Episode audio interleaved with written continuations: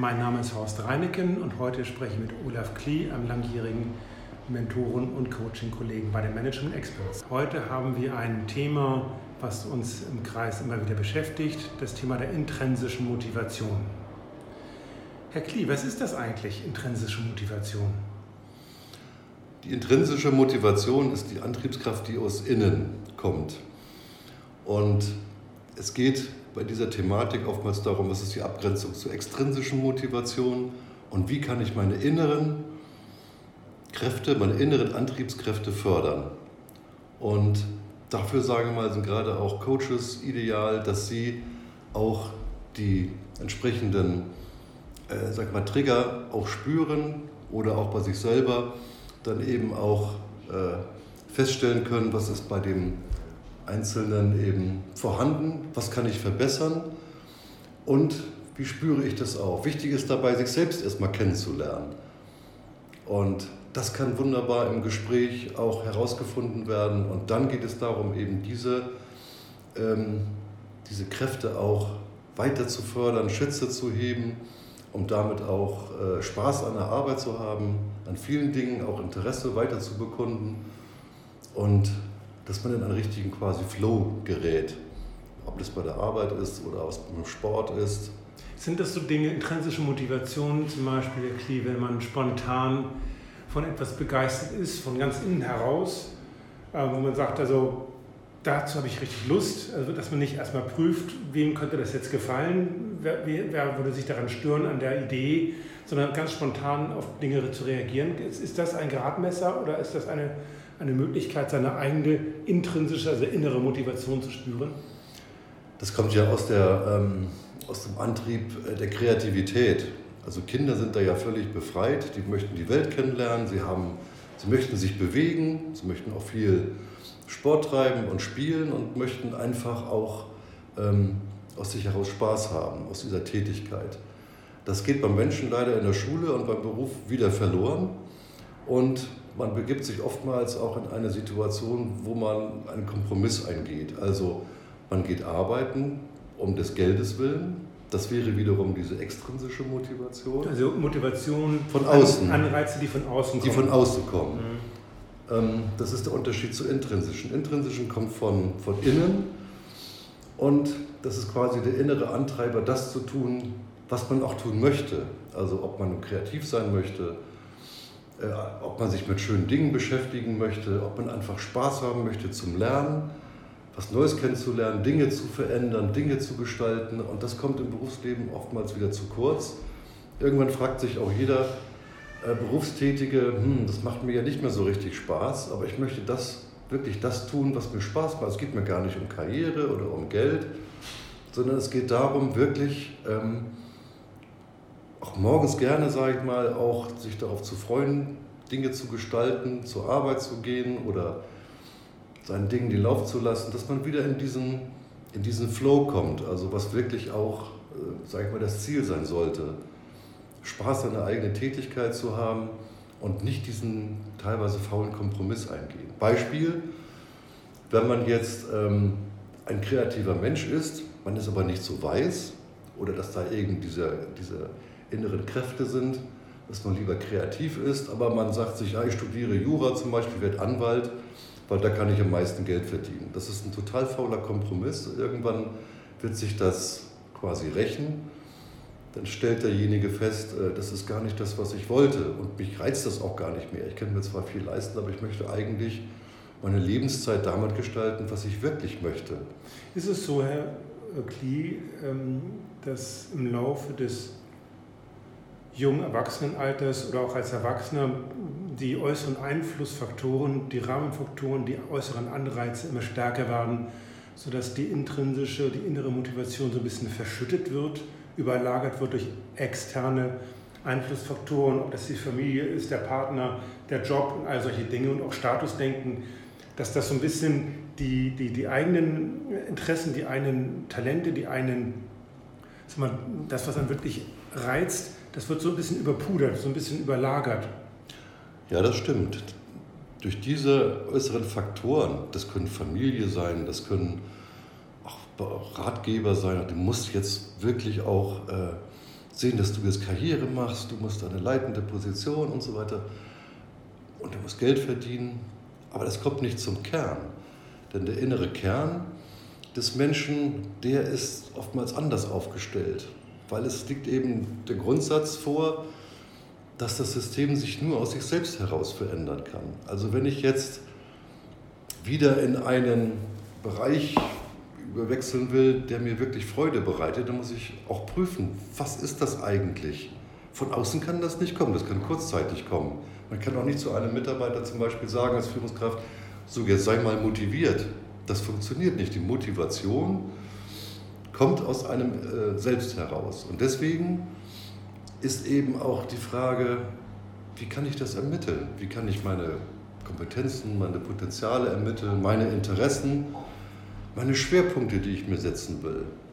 Das kann natürlich im Rahmen von Gesprächen erfolgen, im Rahmen einer Selbstreflexion zum Beispiel, um das da auf gibt den Grund da, zu gehen. Äh, äh, gibt es da so bestimmte ähm, immer wieder genannte, aus Ihrer ähm, Coaching-Praxis genannten äh, intrinsischen Motivation, Motivatoren? Also ganz konkret, was treibt mich an? Was sind so die Trigger? Was sind so die, die Dinge, die mich besonders leicht und gut in den Gang bringen? Ja, das hängt mit den inneren Antreibern auch zusammen. Sie sollten sich aber auch im gesunden Bereich bewegen. Also ein Grund, warum ich auch, sagen wir mal, diese Ausbildung zum systemischen Coach absolviert habe, war ja auch, weil ich als Personalverantwortliche wissen wollte, was treibt die Menschen an, wie ticken sie, wann sind sie überfordert, ähm, wann würde ein Burnout entstehen. Und das sind alles Dinge, die habe ich ja alle auch, auch kennengelernt. Die inneren Antreiber sind soweit gesund, also sei stark, mach es allen recht und so weiter wenn sie noch im grünen Bereich liegen. Wenn sie im roten Bereich liegen, dann kann es eben auch gesundheitsgefährdend sein, beispielsweise auch Burnout. Das Interessante ist, wenn ich meine intrinsische Motivation fördere, bin ich weder über noch unterfordert. Ich bin genau im richtigen Bereich. Das bezeichnet man ja als Flow. Das ist der Flow, das genau. So die, die mir, fällt, mir, fällt, das auch leicht. Mhm. Mir fallen Dinge leicht. Und oftmals eben stellt derjenige fest, selbst wenn ich es im Beruf vielleicht nicht so durchführen kann oder das dauert vielleicht länger. Man kann sich ja auch durch ehrenamtliche Tätigkeiten auch viel, viel Freude auch am Leben äh, dadurch wiederholen, indem man da auch entsprechend sich austoben kann, auf Deutsch gesagt. Wie sehen Sie das, Herr Klee, wenn man jetzt die Idee bekommt, sich mehr um die eigene, um die innere Motivation, die inneren Motivatoren und Antreiber zu kümmern? dass man nicht von der Steuer zu arg herumreißt, sondern dass man sukzessive ähm, daran arbeitet. Es ist sicher nicht damit geholfen, dass man eine bisherige, wie auch immer geartete Balance zwischen externen und internen Faktoren herumreißt und dann dementsprechend das auch destruktiv räumt, sondern dass man schrittweise daran arbeitet, eine, eine Balance oder eine, eine, eine, ja, eine Motivation zu entwickeln, die sich mehr an den eigentlichen inneren Werten orientiert. Bei jedem Mensch sind ja diese inneren Werte auch anders aufgestellt. Der eine hat vielleicht mehr ein Gerechtigkeitsempfinden, der eine ist eben mehr ein kreativer Mensch, der andere möchte unbedingt äh, einen starken Schwerpunkt aufs Gleichgewicht, der andere hat wiederum vielleicht mehr einen Hang zur Dominanz äh, gegenüber anderen. Das liegt auch mit dem limbischen System zusammen, aber gut, das ist jeder ist anders aufgestellt. Und wichtig ist eben, das auch alles so rauszufinden und zu ordnen. Was ist mir wichtig? Was macht mir Spaß? Woran habe ich Interesse? Und in erster Linie eben auch, was, für welche Werte interessiere ich mich? Welche Werte trage ich auch in mir? Wie kann ich das nach oben an die Oberfläche bringen? Haben Sie die Erfahrung, Herr Klee, dass die Motivatoren über einen längeren Zeitraum stabil sind? Also dass sich das im Laufe äh, von 10, 20 Jahren nicht ändert, sondern dass man sich darauf, also das, was einem früher gefallen hat, Beispiel, ähm, ich bin begeisterter Läufer und das, das ist schon seit vielen Jahren, Jahrzehnten der Fall und das ist sehr zeitstabil, kann man so sagen. Also jetzt äh, ist es noch nicht ins Gegenteil gekippt. Aber es gibt also Leute, die sagen, okay, ich bin immer schon gern Segler gewesen, ich bin immer schon gerne Auto gefahren, ich habe mich immer schon sehr für Kunst interessiert. Ähm, kann das irgendwann verschütten oder kann man das irgendwann wieder beleben? Ist das sind solche Dinge, solche Interessen zeitstabil? Also das System ist dann stabil, wenn es bekannt ist. Also je mehr ich über mich selber weiß und feststelle, was mir wirklich Spaß macht, woran ich Interesse habe, dann ist das auch langfristig, weil es ist ein System, das stabil, das dann ja keine große Veränderung mehr notwendig macht. Natürlich geht es darum, eben auch äh, das herauszufinden. Ich kann hier auch feststellen, dass ich eigentlich sehr sportlich eigentlich äh, motiviert bin, ich aber das nie richtig ausprobiert habe, was mir da Spaß macht. Dass ich meinetwegen Läufer bin, dass mir das Spaß macht, morgens schon 10 Kilometer zu laufen. Ich, wenn ich es vorher noch nicht gemacht habe, ich weiß es nicht. Und da werden ja natürlich auch entsprechende Erfolgserlebnisse generiert, die man vorher auch gar nicht kannte. Aber ich denke, äh, wer das so für sich herausgefunden hat, ist A in der Lage, auch viele Dinge neu kennenzulernen, neue Dinge auszuprobieren. Hey, es macht mir Spaß. Das habe ich auch mal gehört und dann habe ich äh, auch gelesen, das würde ich gerne mal machen, dann einfach ausprobieren, feststellen, ob es zu einem selbst auch passt. Wie haben Sie das bei sich selber herausgefunden?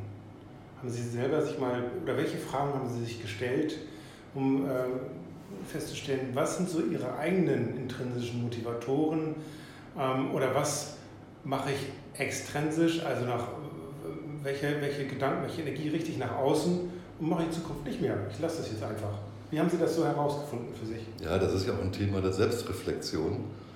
Und ähm, das hatte ich für mich schon relativ früh herausgefunden, indem ich wirklich äh, das machen möchte, was mir auch Spaß macht. Ich möchte Dinge bewegen, das habe ich festgestellt. Also beruflich in erster Linie Dinge bewegen können, nicht nach starren Mustern zu arbeiten, sondern auch äh, genau, sage ich mal, ein, ein System auch herzustellen, in dem ich mich im Grunde genommen auch wohlfühle, auch die anderen. Das ganze System muss im Gleichgewicht sein. Ohne jetzt, sage ich mal, das nach mir egoistisch auszurichten, aber zumindest mein Bereich, äh, dass er auf beruflicher Basis genau auch zu mir passt. Und dann natürlich auch die Frage, was treibt mich an, was möchte ich später tun, ähm, wo liegen meine Interessen.